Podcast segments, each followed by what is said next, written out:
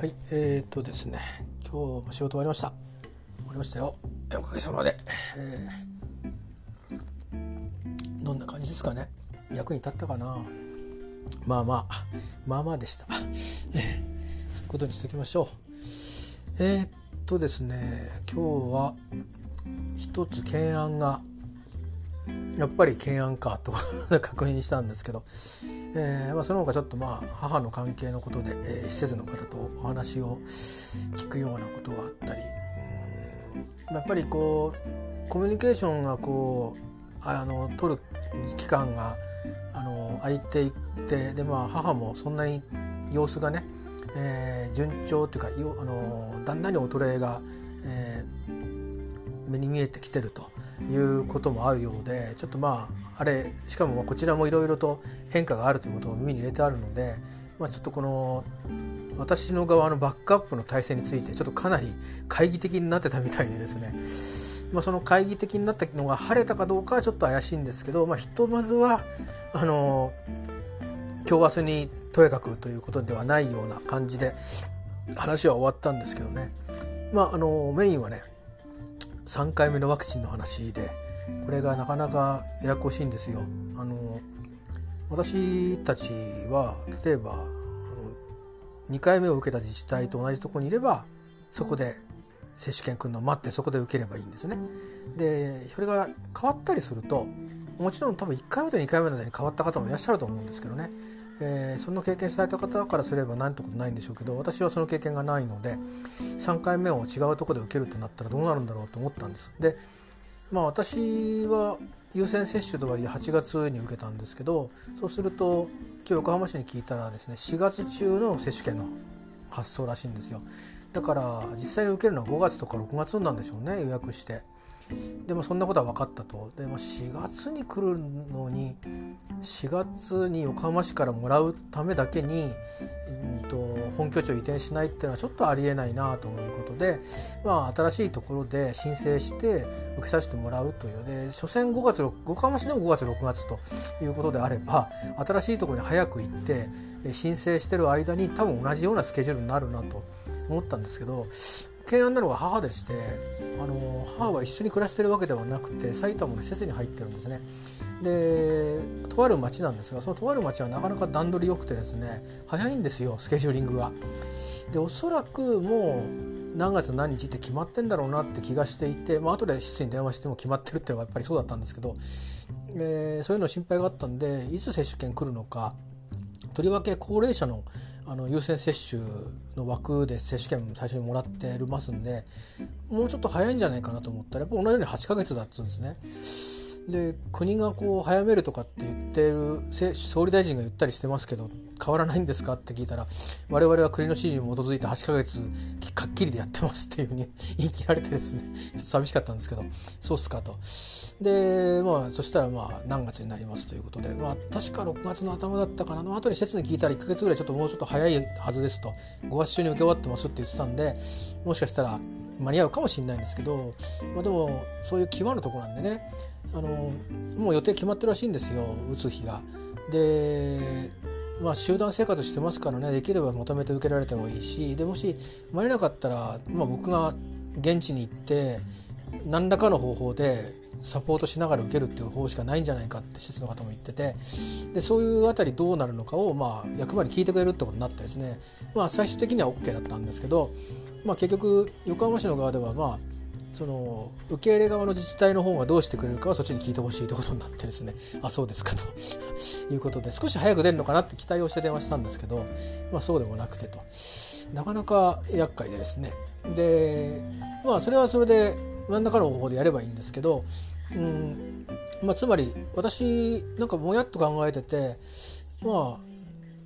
あ新しいねあの里のサテライト別のサテライトのとこに移ったらあまあ住所変更しちゃおうかなと思ったんですけどでもそうしちゃうとあの母親も一応私がいるところに戸籍を置いて別世帯で、えー暮らしてるというか住民登録してる格好になってるんで同じように持ってこなきゃいけないんですけど母親だけ残すってわけにもなかなかいかないので、まあ、そうしてもいいっちゃいいんですけどね。あの法律的にはまだあのえーと、本拠地の家庭自体残ってますんで、えー、多分それまでの間には終わると思うんでそれでもいいとは思うんですけどまあなかなか手続きがね二度手間になるんで 僕が2回行かなきゃいけないんでちょっとやりづらいなと、えー、まあそれはそんなことがあってですねで聞いてみようと思ってどうなるのかなと。でまあ、つまり私も新しいところにサテライトシーズのサテライトに行ったらそのサテライトが、まあ、だんだん最終的には本拠地になるので、えー、住所変更してで会社も経路を変えて定期を出してもらって通いたいんですけどまあ今と同じような形でねあのあるあるところは自己負担で行くスタイルを持たなきゃいけない期間があるのかな出てくるのかなとその母親のワクチン接種が終わるまでは、えー、横浜に住民登録を入れた方がいいのかなどうなのかなということをね確認するために今日はいろいろ聞いてたんですけどまあそれは、えーと、一応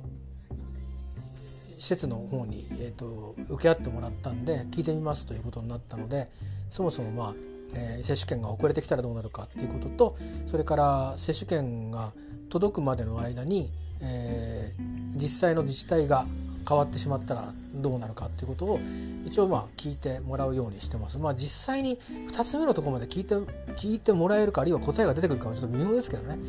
で私的には多分打ち終わるまでは住民登録変えない方がシンプルでいいんだろうなと打ち終わってからあの変えるっていうことの方がいいんだろうなと思うんですよね。でまあ打ち終わってそのなんかやってる最中に住民登録するのにあのなんていうかなあのデータを打とうと思ったけど人がいませんみたいになっちゃうといけないんでその辺はまた、うん、あの別途あの細かいフォローアップをあの回答に含まれなかったらあのしないといけないんでしょうけどまずはまあ大きなあの流れをねつかみたいなと思って今日はそんなことを、聞いておりました。ね、これ割とみんなあるんじゃないですかね。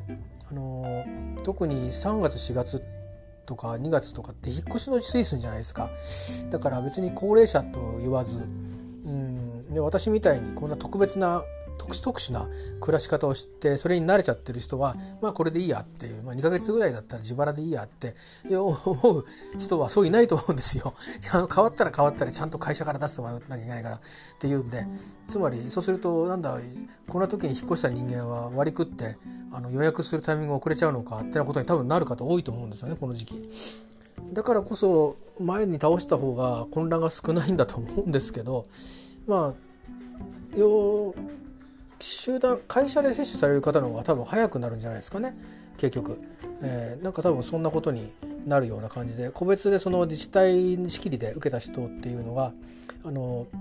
受け終わってから8ヶ月後ってなるとあのまあそれこそ下手するとあれですよね。あのオミクロンの、えー、か別の株が次流行りだした頃に 3回目受けてるってなことになるんじゃないですかね。だって接種券来るのが受けるのは8ヶ月後じゃないんですよ。8ヶ月経過した人が接種券もらえてそこから予約して受けるんですから10ヶ月とか経ってるかもしれないですよね。ほぼ1年ですよ。おかしいなと思いません？別にこれ文句言ってんじゃなくて素朴におかしいなと思ってあのイギリスなんかはあの半年後で受けさせようって思ってたのをあの3ヶ月で打つのが一番抗体価が上がるっていう研究発表があったから3ヶ月にすると、えー、いうことで運営を変えてで変えた途端にオミクロンが出てきてでまあ結局うまいこと回ってるんですよねあそこは。なんだかまあ不運なことではあるんですけどその3ヶ月に短縮するっていうふうに政策を変えたことが功を奏してるんですよまたもやワクチンについては。で日本はあの半年前前倒してもいいぞっていうね例外的にみたいなことを言っておきつつ予想の欧州は3ヶ月にしてるぞみたいなことがあってできるだけ前倒しを考えていきますとかしてもいいとかあるいは総理大臣がそういうそれを前提に、えー、運営を考えていきたいとか考えてもらっていいとかってことをおっしゃってるのにあの自治体の側はいやあの国が8ヶ月と言ってますと言ってもそれでガンと動かないという、まあ、自治体といっても、まあ、電話のね窓口の方ですけどでそういうこうやっぱりコミュニケーションギャップがこうコミュニケーションラグがですね、えー、生じてくると末端の僕らっていうのは非常に不安ですよね。あのなんだかこうグリップされてんだかされてないんだかよく分かんないっていう、う、感じがどうにもこうあの1回目2回目の予防接種があったのにまだ学習がこう国全体として行き渡らないんだなと思って。なんか一息ついちゃったんだみたいな。でなんかこう一時期あのみんな接種率も上がって菅さんのことなんだかんだみんな悪く言ったけどあこれは菅政権のおかげだなんて言ってしかもその後の感染者の数がずっと伸びなくなって、えー、少なくなってましたよね。激減しましたよね。でそんなことで一息ついちゃったんでしょうね。その時に一生懸命アリさんのように働いてたところと、えー、それからあまりにもこう体がでかくて動きが取れないから国がぐっぐっと早く動い動くんだよっていうふうにして多分あの緊密に連絡を取んなきゃいけなかったような大きい自治体と、まあ、吸い合ってないんですよねきっと。だからそんな構図があの手に取れて見えて小さいところはこう来たらこうこう来たらこうってプラン ABC みたいなきっとでも考えちゃってるんですよ。でで多分それで結局やることはどこに何をいつ発注するとかっていうそれだけで落とし込んでで予算の執行のタイミングとそのいろんなことを決める決済のタイミングとかっていうあ段取りの A プラン B プラン C プランもカレンダーも全部作って多分やってるんでしょうけど、まあ、図体が大きくなるとそれに伴ってやっぱりこうたらればが起きますよね。この時期だったらこの場所は空いてる使えないとかで受験が重なってるからどうとか多分そういうことも結構あるんだと思うんですよね。あの首都圏の大都市部になるとだからなかなか自治体ばっかり責められないんですけどこの時期になっちゃうってところでそもそも最初から半年って言っとくとよかったと思うんですけど最初に8ヶ月なぜか8ヶ月とかって言っちゃったもんだからこのね受験とか引っ越しとかいろんなものが重なる時期に、えー優先接種した人がまず重なってくるとで新学期始まってすぐに僕らみたいな第2弾の優先接種が重なってで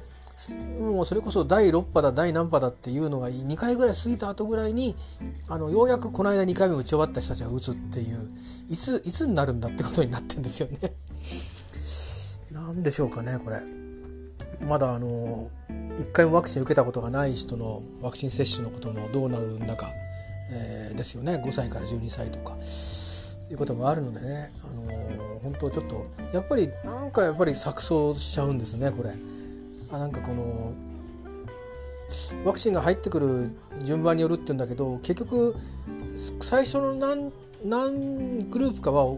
足りないんですよね。だけどあとはきっとまた余るんですよきっと。あのでワクチンはあるんだけど打ち手がいないってことにまたなるんですよねこれね。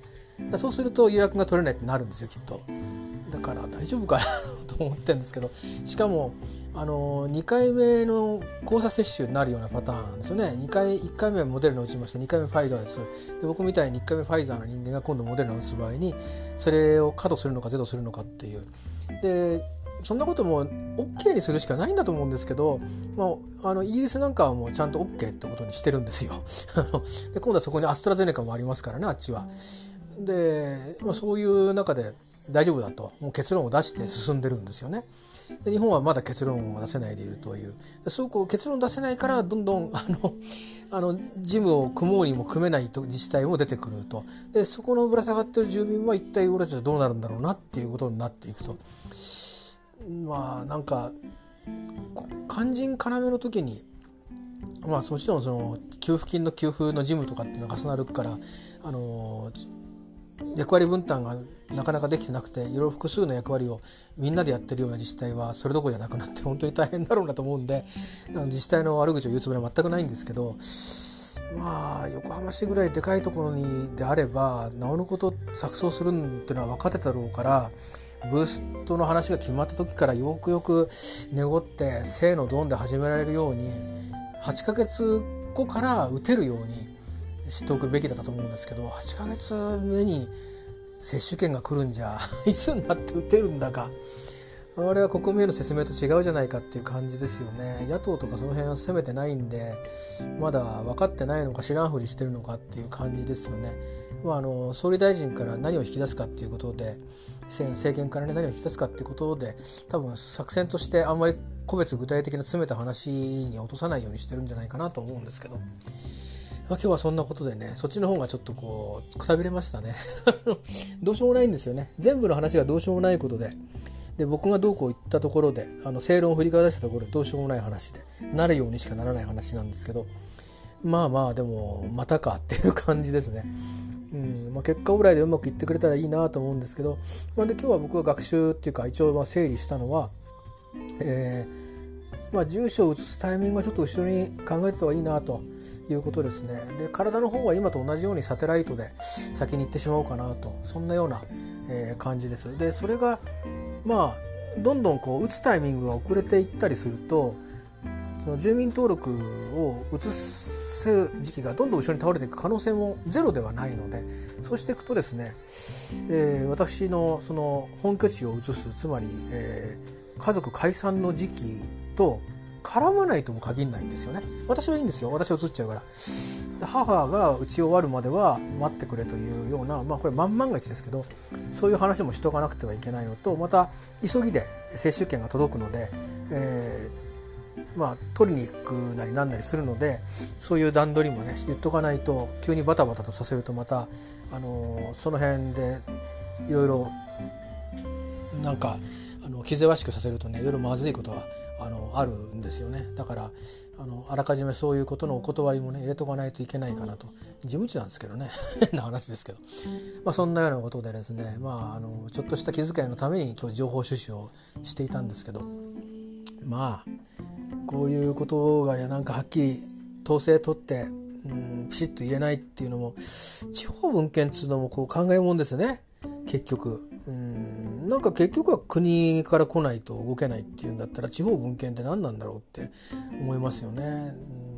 国国の指示でやってるんだったら国はもっと細かく情報を出してほしいし、ね、そのなんかわかんないけどお金をこういっぺんに配る場合はちゃんと言ってこいみたいなことはしっかりこうこうガードしてるのに あのこういう人もいるだろうなみたいなこういう厚生労働省的なところはグリップしてこないっていうなんかこう省が違うとその一歩二歩先を読んだ動きをするしないっていうのが まあ違うっていうのはまあしょうがないんでしょうけどね。守りの部署と攻めの部署と違うのかなっていうのはあるんですけどなかなか、うん、今ね大河ドラマで明治維新のあたりのことをやってて、えー、江戸と変わらない、ね、徳川と変わらないじゃないかいや。日本も立派になったみたいなあっという間に23週間でそういう時代をバッと突き抜けましたけどこの令和の時代にあってですねこのワクチン問題というのは、えー、こんなようなことでですよ、えー、あの東日本大震災的なものがこの今のコロナ禍に重なって起きてしまったらこの国は機能するんだろうかとちょっと不安になりましたね。えー、なんかまたなんとなくみんなこうやってやってるからっていうことであのなんとなく出来上がるこう集団無意識みたいなものでそこからスタートすることになるんだろうかと思ってちょっと不安になりましたけど。まあそんなことでですね、えー、私は今ちょっと困ってましたということで、まあ、これもまたあの結局僕は何もしてないんですね。僕はなんでどうなるのかなってハテナを浮かべただけであの聞くことは横浜市から聞き終わったんであとは接種券送ってくださるんでしょうから待ってるだけで。あとはあの母の施設の方が、えー、その地元の自治体に聞いてくれるので、まあ、それが100%回答来なくても、まあ、それを受けて、まあ、じゃあどういうこういうことにしときましょうということで、えー合意をして私はそれを前提に自分のやりたいことを組んでいくということで、まあ、それだけははっきりしたんでまあ良かったかなということでございまして、えー、皆さんもあのあのなかなかね分かんないことがあったりして多分やっと2回目終わったって人も多いと思うんですよ。本当に。だからちょっとこれ気をつけないといけませんね。オミクロンも、えー、イギリスの方で分かってるだけで1人亡くなった人がいるっていうので急にこうイギリスの中でも、まあ、イギリスはあの政策を変えようとしてるからそれをこう材料に使いたかったっていうのもあるかもしれないんですけどでもまああのね、軽いかもしれないとか言われてる中で死者が出たっていうことはやっぱりちょっと注意すべきなんじゃないですかね。ですでに20%が置き換わったらしいですイギリスでは。あのデルタデルタ株から。だから早いですよね置き換わりのスピードは。デルタ株よりも早いと思いますよね。だからやっぱりこれも日本にだんだんにこうちょっとずつあの入りつつあるじゃないですか止めてるようですけどでもあれだけ水際で見つかるってことはうん何でしょうねあの海外の人を入れないってしてても入ってきてる日本人がまあもこうチェックされなくてあの入ってきてるっていう可能性はありますよね。たまたまその入ってくる人と同じ乗り物に乗ってた人は全員濃厚接触者だってロックされちゃいますけどその気づかなかった乗り物に乗ってた人は全員スルーですから、えー、それはだからあの完璧じゃないんですよ。前よりも厳しくかなり厳しくやってますけどでもやっぱり完璧じゃないのでだからあくまでパイロットと考えるべきであれぐらいの程度の割合ですり抜けてるんだって思った方がいいんですよね。だからそうするとおそらくは、えー、どっかのタイミングで、あのー、もしかしたら感染が広がる可能性があるし置き換わっていく可能性があるんですよね。それがどの時期にかぶさるかっていうのが問題じゃないですかね。あのー、夏まで持つのかって考えるのはちょっと平和的すぎるかなという気がしますよね。え素人ですから何の根拠もないんですけど、まあ、この2年経験してきた感覚から言えばまあこの冬の間のどこかで1回あのー、ねあの感染者数がぐぐっと伸びるようなタイミングとか伸びる兆候が見られるとかってことが起きてくるんだろうなと思うのでちょっと注意が必要ですよね。だから3回目間に合わない人たちが大勢になるはずなのでまあやっぱり基本的な対策を徹底してやる構えにいつでも戻れるようにしといた方がいいでしょうね。あのそれを続けてる方は、まあ、僕もそうですけどいいと思うんですけどそれ以上に、まあ、注意するしかないから出る機会を減らすとかコントロールが必要ですしちょっと今あの食事に出たりとかみんなされてると思うんです。出かけてられたり。でそれが急にできなくなるっていうことも頭に置いた上であの生活された方がねあのいいと思うし。で政府もそうなるとまたそういうレジャーとか飲食とかにこう経済的幸せがいくことが分かってるんでしょうからあのいろんな補助とかもねやっぱりまたちゃんと予算組んどいてほしいなと思うんですけどね。えー、いつ来るか分かんないですよ今50人減ってるのは何とかって何日経ったとか言ってますけど結局のところ徐々に徐々になんかバーがなんかまた一回ぐーっと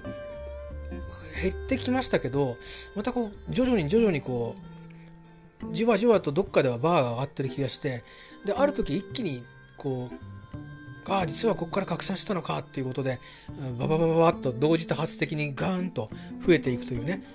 0なんだけど0から12が3になり3が4になりっていう倍ではないんだけど4になり10になり20になり30になりっていうそういう地味な増加は全国的に起きていってで結果的には気が付いてみたら結構映ってるじゃんっていうことになるかもしれないんでねそれはやっぱり僕ら覚悟しといた方がいいんじゃないかなとはちょっと今日あのいろいろ考えて思いました。ということで、えー、今日の単なる振り返りでございました。これから食事して明日はちょっとね通勤なんですけど、はい、早めに起きなきゃいけないなと思うんで今日はあの早めに寝ようと思います。昨日夜コーヒー飲んじゃったんで寝にくかったんですけど前の日寝れたんだけどね昨日はちょっとコーヒーのせいで寝るの遅くなっちゃって。えー、今日は紅茶にしております、えー、これで、えー、食事をとってお風呂入って寝ようと思います、え寒いですね今日は。冷房追いつかないですよ。でこれ以上の暖房を取るのがないんで早くお風呂入って早く寝るのがいいだろうなと思うのでそうしたいと思います。皆さんもあのこうこういうタイミングでかかるかもしれないですよね、えインフルエンザの予防接種を受けて2週間ちょっと経ったんですが、まあ、受けてるとはいえそれも注意しなくちゃいけないし。大変ですね。これからお正月2月が終わって3月に入るまでの間をまず一山。そして3月から4月人の移動があるところも二山。そういうリスクがあるところを超えて、えー、この新しい感染症とインフルエンザとそして自分たちの暮らしと、えー、3つをねマッチしていかなきゃいけないっていうフィットさせていかなきゃいけないっていうことなんで、えー、頑張りましょう。はい、えー、とにかくご安全にということで締めたいと思います。では。